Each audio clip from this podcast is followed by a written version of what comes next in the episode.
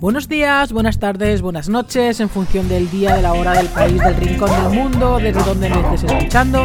Yo soy Mónica Cochado, soy la directora y creadora del Instituto Dog Coaching, instituto desde donde me gusta ayudar a todas aquellas personas, a todas, todas aquellas familias, con perros, evidentemente, eh, que quieren mejorar la convivencia que tienen con, con su perro o con sus perros y me gusta hacerlo mediante eh, dos vías para mí que son fundamentales, porque creo que sí, que es, que, son, que es la base de la convivencia, que es el conocer el lenguaje canino, y no solamente conocerlo, sino saber interpretar correctamente el lenguaje canino. Y por otro lado, eh, todo, todo aquello aspecto que tenga que ver con la gestión emocional.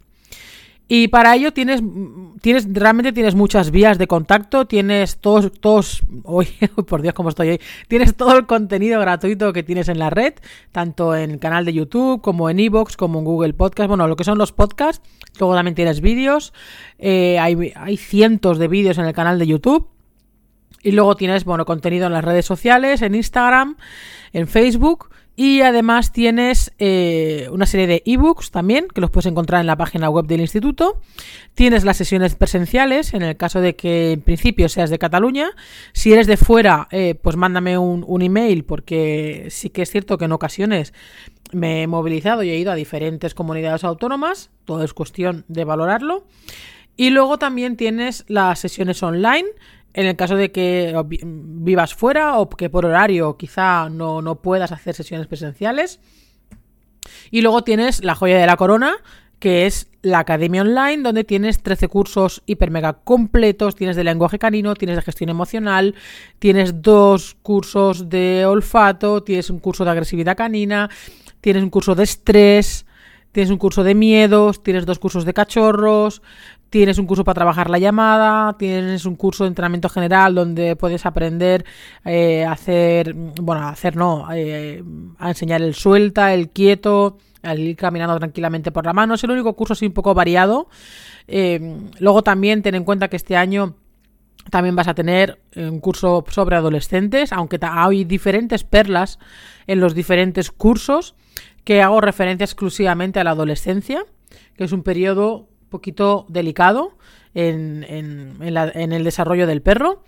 Y luego también tienes un webinar semanal en directo donde puedes hacer todas las preguntas que necesites sobre el comportamiento de tu perro. Ten en cuenta que los webinars no son como cualquier webinar que se puede encontrar en cualquier formación, de estamos una hora o una hora y media y quien se quede sin preguntar se queda sin preguntar. No, aquí son webinars que duran 3, 4, 5 y alguno ha durado hasta 6 horas, porque hasta que no termina de preguntar el último no nos vamos. O sea que que eso está hecho. Y esto por un lado, eh, tienes toda la información, la academia está cerrada, se va a abrir en breve, se va a abrir en breve, con lo cual si quieres que te avise antes que a nadie, envíame un WhatsApp y me lo comentas. Ah, y luego otra cosita importante, va a, va a ser una primavera movidita, ¿vale? Va a ser una, una primavera movida porque además de de que se va a poder entrar en la academia de nuevo. Eh, cuando entre la primavera o quizás un poquito antes, yo creo que más, eh, por ahí, por ahí, por ahí, al inicio de la primavera.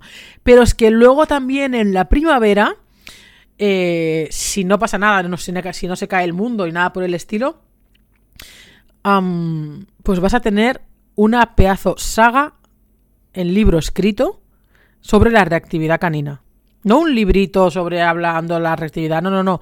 Una saga se compone de tres libros muy completos donde, donde se va, donde estoy, eh, porque estoy en pleno desarrollo, donde se va a tocar todo, todo, todo, todo. ¿Tú te acuerdas de la semana de desafío a la reactividad que hicimos en octubre? Que fueron ocho directos y aún así se quedaron cortos. Están los cursos también de gestión emocional, de reactividad, eh, de lenguaje canino, esos tres también están, y los de olfato que te he comentado también, están dentro de la academia, pues todo eso unificado, más detallado, más complementado. Eso, el libro, para que lo puedas tener por escrito, esto lo podrás tener en primavera, ya te iré diciendo la fecha, pero apúntatela porque eh, lo vas a flipar. Está quedando que lo vas a flipar. Nada, esto ya te avisaré. Ahora nos vamos de, lleno al, al, episodio. Hoy te quiero comentar algo muy importante para variar. Y es que, em, a ver, Cuando tenemos un cachorro, cuando la gente tiene un cachorro, cuando tenemos un cachorro, realmente cuando los perros son así cachorritos, una bolita de pelo, así muy simpaticotas, muy tal, que no levantan dos palmos del suelo, bueno, según qué razas, eh, un mastín levanta algo más de dos palmos del suelo. Pero ya me entendéis, ¿no? La bolita de, la bolita de pelo ahí súper sedosa, qué mona, qué tal. Y dejamos hacer cosas que luego nos vamos a arrepentir. Entonces, si te he de resumir el episodio de hoy en una frase, es que no dejes que tu perro, no dejes que tu cachorro crezca de la manera que no quieres, en la que no quieres que sea de adulto. Me explico. Tenemos la dichosa manía y esto me lo encuentro muchas veces, de permitir a los cachorros diferentes cosas, como por ejemplo saludar con las dos patas para arriba, saludando, poniéndose de pie, a las personas. Claro, las personas cuando es un cachorro lo permiten también todo. ¡Ay, qué mono! ¡Ay, cuánto tiempo tiene! Tiene tres meses, qué cosa más bonita y empezar a tocar al cachorro. ¡Ay, qué bonito eres! ¡Ay, qué cosita! ¿Qué tal y qué cual? Y claro, el cachorro se excita, se excita, se excita, se excita, se pone como una moto. Incluso algunos hasta se, hasta se hacen pis. ¿Qué pasa? Que ese cachorro con tres meses es muy mono, muy mono. Y, a mí también me gusta que se suban encima y con las dos patas. Más que nada porque así me tengo que agachar menos.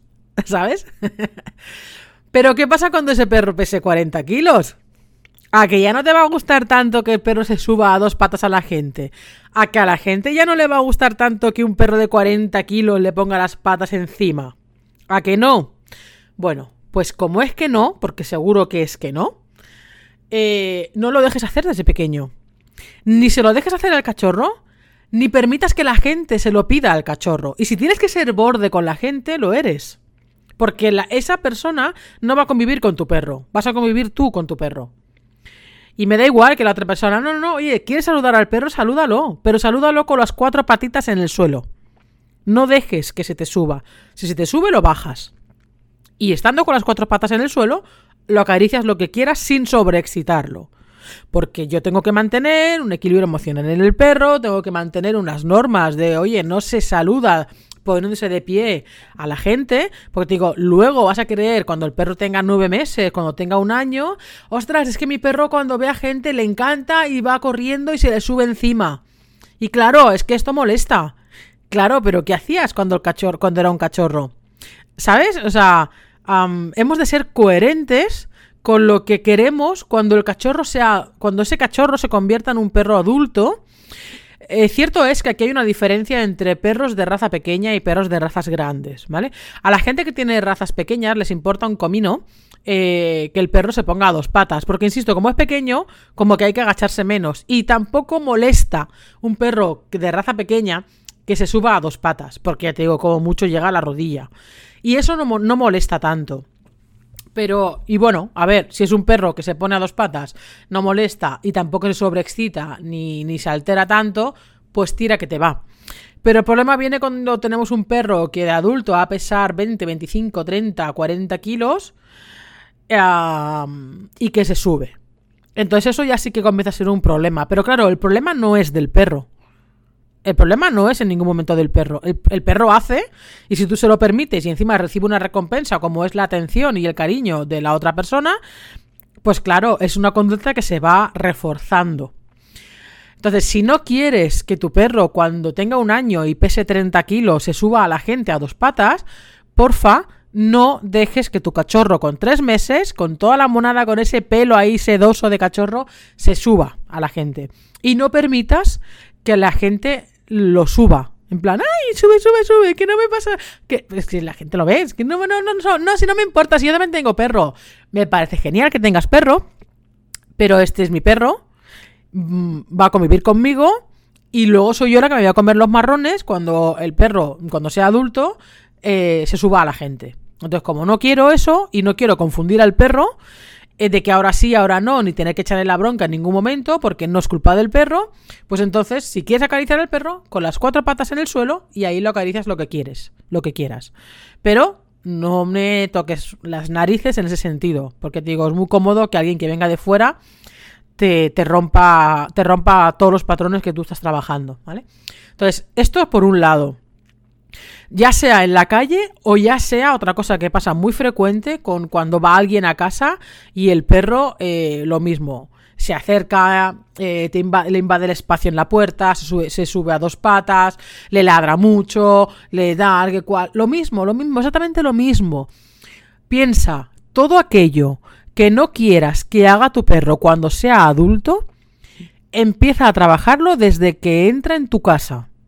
No dejes que coja vicios, no dejes que coja comportamientos que luego te van a molestar para luego tener que echarle la bronca al perro, porque insisto, la culpa no es del perro, el perro hace. El perro cuando entra en casa, un cachorro cuando entra en casa, para él todo está permitido. Para él, para él mismo. Somos nosotros lo que tenemos que ir diciendo lo que sí y lo que no, porque hay una convivencia. Y allá donde hay una convivencia, hay unas normas. Todos nos tenemos que regir bajo unas normas de convivencia. Más laxas, menos laxas, eh, eh, unas u otras, ¿vale? Igual que no vas a dejar a tu perro que se suba encima de la mesa cuando estás comiendo. Bueno, aquí me viene ahora la cabeza Ana, que sí que deja que su perro gato se suba en la mesa, pero porque se queda así como una estatua. Pero bueno, entiéndeme, eh, también lo que le dije a ella, si fuera un Rottweiler no creo que le dejara. ¿Vale? Un Rottweiler, un Labrador, un Golden. pasa que era un perro de raza, es un perro de raza pequeña. Pero insisto, igual que hay unas normas de que no se pueden hacer ciertas cosas, pues también ciertas normas de que no se pueden hacer esas otras cosas, aunque de pequeño te hagan gracia. O no le, o no le des importancia.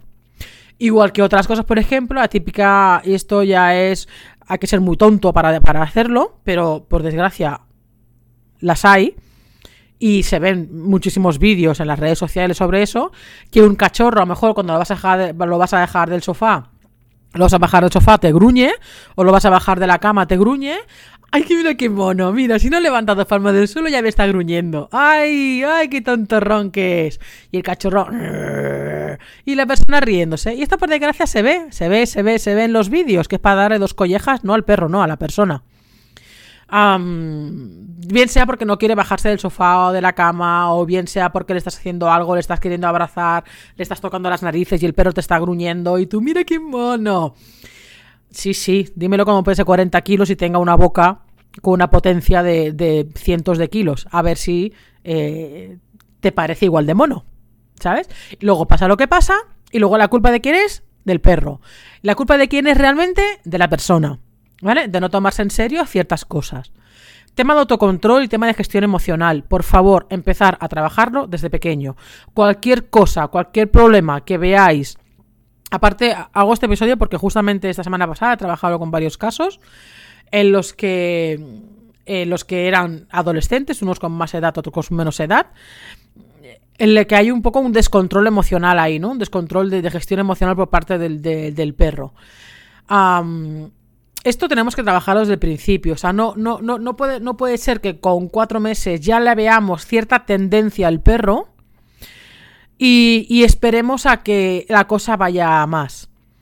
Y, es, lo que es lo que tienen en común no solamente los casos que he trabajado esta semana pasada, sino muchísimos casos que trabajo, ¿no? Y esto, por desgracia, lo veo en las redes sociales también, de personas que preguntan que mm, sus cachorros hacen esto, hacen lo otro, hacen lo otro, y la respuesta más tóxica que te puedes encontrar en las redes sociales y a la que por favor no debes hacer caso es a la de no pasa nada, es cachorro, ya se le pasará. Cuando te contesten eso, ignóralo, por favor. Porque no, no, no, no se le va a pasar. Ciertos comportamientos no se le van a pasar y ciertos comportamientos se le van a agravar. Entonces déjate de tonterías, de estas respuestas absurdas que se dan en las redes, que a mí me ponen de los nervios.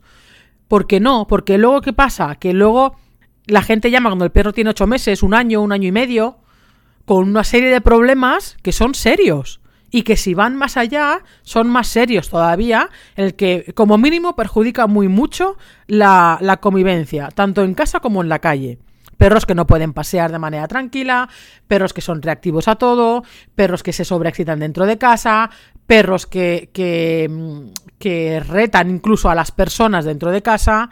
Entonces, no caigamos en el error, por favor, de no, no, déjalo, no pasa nada, ya se le pasará, que es cachorrito, ahora quiérele mucho. Ahora quiérele mucho, mucho, mucho, mucho, mucho, mucho y no le haga, no, no le pongas ninguna norma ni tal porque ya se le pasará. ¿Qué tirón de orejas daría a más de una persona cuando dice esas cosas? Ah, porque si nos tomáramos en serio, a mí, yo de verdad me quito el sombrero con todas aquellas personas que desde cachorro, bueno, ya no te digo nada de personas que antes de tener un perro ya adquieren la formación para, para saber qué es lo que tienen que hacer desde el primer día que entra en casa el cachorro. Para mí esas personas me quito el sombrero con ellas. Después me quito el sombrero con las personas que recién llega un cachorro, que se han informado también de, qué tipo de perro eh, es compatible con su estilo de vida, ¿vale? Pero que ya desde cachorro eh, ya se están informando y se están formando para hacer las cosas bien desde un principio, ¿vale? y luego ya nos vamos a la gran mayoría, que es eso, es vamos dejando, dejando, dejando, dejando, dejando, dejando, dejando y luego, solamente cuando está el problema y el problema gordo, es cuando ya pedimos ayuda. Pero luego resolver eso cuesta muchísimo más que si lo hacemos desde el principio, desde que es cachorro. Porque desde, el cachorro vamos enseñando al perro, no enseñando al perro, sino que vamos eh, eh, haciendo que el perro se adapte y que el perro tenga una, un equilibrio emocional, es decir, que no se sobreexcite de tal manera que pierda el control completo de su cuerpo. Que sea un perro que, que, que no se sobreexcite cuando va a salir a la calle, que no se sobreexcite cuando sale a la calle. Eh, cuando está en la calle, que no sé, a la primer, al primer síntoma, por favor, al primer síntoma que estamos viendo de que tenemos un perro con cuatro o cinco meses y que empieza y que empezamos a ver diferentes comportamientos reactivos, por favor, pongámonos a la obra, manos a la obra, ¿vale? Porque es mucho más fácil hacerlo cuando tienen cuatro meses que cuando tienen un año porque ya hay muchos vicios cogidos, hay mucho autorrefuerzo ahí, el perro, si es un perro de raza grande, el perro pesa muchísimo más, con lo cual cualquier tirón de correa te va a dejar el brazo hecho polvo, a la gente le va a asustar más y todo, todo se complica mucho más. Entonces, ¿cómo quieres que sea tu perro de mayor? ¿Cómo quieres que sea? ¿Quieres que sea informático, médico, abogado? no, me no. ¿Quieres que sea un perro tranquilo, un perro que un perro equilibrado? Siempre van a haber situaciones que puedan descontrolar al perro, que pueda excitar al perro, porque los perros no son robots, igual que tampoco lo somos. Tampoco podemos pretender que un perro no tenga miedo nunca a nada, porque siempre puede haber algo que le pueda asustar. ¿Vale? Pero a grosso modo, ¿cómo queremos que nuestro perro sea de adulto? ¿Qué, lo, ¿Qué es lo que yo le voy a pedir a mi perro cuando sea adulto? Eh, que lo voy a tener que trabajar desde pequeño. Si yo no quiero que suba la gente, cuando entre gente en casa o cuando lo veo, cuando nos cruzamos por la calle, no lo voy a dejar desde pequeño. Si no quiero que sea un perro que se sobreexcite cada vez que, piquen el timbre, simplemente que puedan avisar, pero no se sobreexcite, lo voy a empezar a trabajar desde pequeño, desde el primer momento en que yo veo ese, ese síntoma.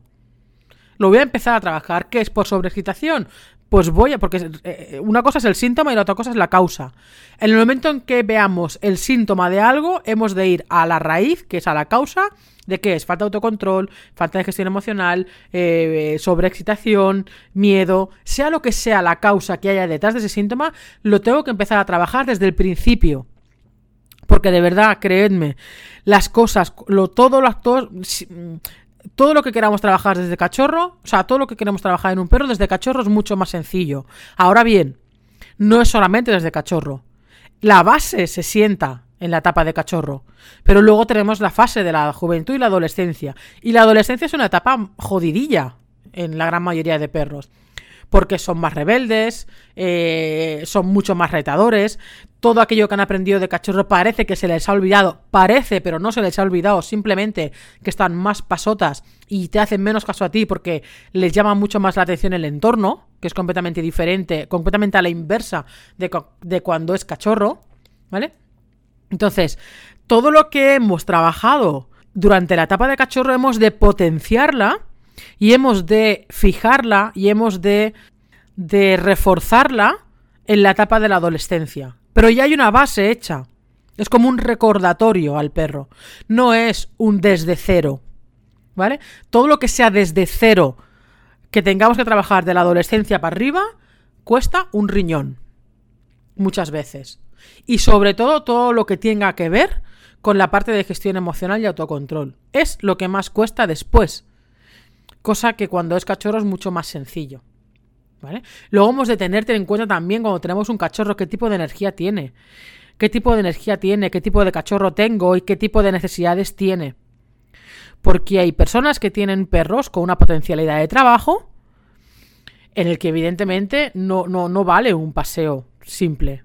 Son perros que necesitan ir más allá, son perros que necesitan una estimulación mental, no física, mental más alta, porque son perros que, que, son inquietos mentalmente. Necesitan pensar, necesitan resolver problemas, necesitan desafiar su mente. Y si no, se vuelven hiperactivos, se vuelven reactivos, se vuelven ansiosos, estresados, rompen cosas en la casa. Y todo esto es fruto muchas veces del aburrimiento y la frustración derivada por una escasa eh, satisfacción de las necesidades reales que tiene el perro. ¿Vale? El perro no solamente, hay perros que no solamente vale con sacarlo a pasear ni siquiera un par de veces al día. Hay perros que necesitan más allá. Así como hay perros, por ejemplo, tú coges un carlino y un carlino te los paseas dos veces al día, diez minutos cada vez y tiene más que suficiente este perro porque el carlino es un perro de una energía bajísima. Y luego, que morfológicamente no es un perro de hacer grandes esfuerzos. Ni siquiera mentales. ¿Vale? Entonces es un perro alfombra. Entonces, paseitos cortitos, ya le va bien. Pero depende de qué perro tengas, esto no le va a ir nada bien. Y luego te vienen las frustraciones, los destrozos, eh, los comportamientos reactivos que vienen eh, en gran parte por frustración, además de por instinto, bueno, eh, y todas las causas que pueden haber detrás, pero me refiero a la gran parte. El tema también, por ejemplo, de pedir en la mesa. Si no quieres que sea un perro que de adulto te esté pidiendo y agobiando en la mesa cuando comes, no se lo permitas cuando es cachorro. O sea, déjale al cachorro las cosas claras de lo que tú esperas de él desde un inicio. No confundas al perro, ahora sí, ahora no, ahora sí porque me viene, me, me viene bien, eh, porque eres muy gracioso, pero ahora no me viene bien porque me molestas. Eso es muy injusto para el, para el perro. Entonces, sé coherente, ten las cosas claras de qué es lo que le vas a permitir y qué es lo que no, para ya desde pequeño sentar una base al cachorro. ¿Vale? Tema de socialización. ¿Queremos un perro que sea sociable con los demás perros o nos da exactamente igual que sea sociable o no? ¿Vale? Eh, todo, todo, todo, todo mm, aquello que queramos ver en nuestro perro adulto, de verdad, ponernos, tenemos que ponernos manos a la obra cuando son cachorros y luego reforzarlo en la etapa de la adolescencia, que es la etapa de la rebeldía. ¿eh? Y ahí tenemos que incidir en muchas cosas, pero es bueno tener una base. Es bueno tener una base, porque si esto luego cuesta mucho más. ¿Ok? Así que nada más. Bueno, ya me dirás si te ha ayudado eh, este, este tema, si tienes un cachorro, si tienes un perro joven, si estás, si ves que le has dejado hacer al cachorro cosas que ahora te, estás arrepintiendo y quieres, y quieres corregirlas, o, si ves que porque no has no, le has dado importancia a ciertos comportamientos cuando era cachorro o joven, ahora en la etapa de la adolescencia o cuando es adulto, está sufriendo las consecuencias de ello. Coméntamelo en los comentarios. Y nada más, nos vemos por ahí, nos vemos por las redes, nos vemos en los talleres, cuando se pase el frío, porque yo con frío me da mucha pereza hacer cosas presenciales, ya te lo digo, a nivel de talleres. Eh, cuando llegue la primavera retomaremos de nuevo toda esta parte de, talleres y, y cursos presenciales en grupo. Y nada más, por ahora te espero en la academia, te espero en las redes y estate atento porque lo que se está cocinando de la saga te va a flipar. Ah, nada más, nos vemos. Chao, adiós.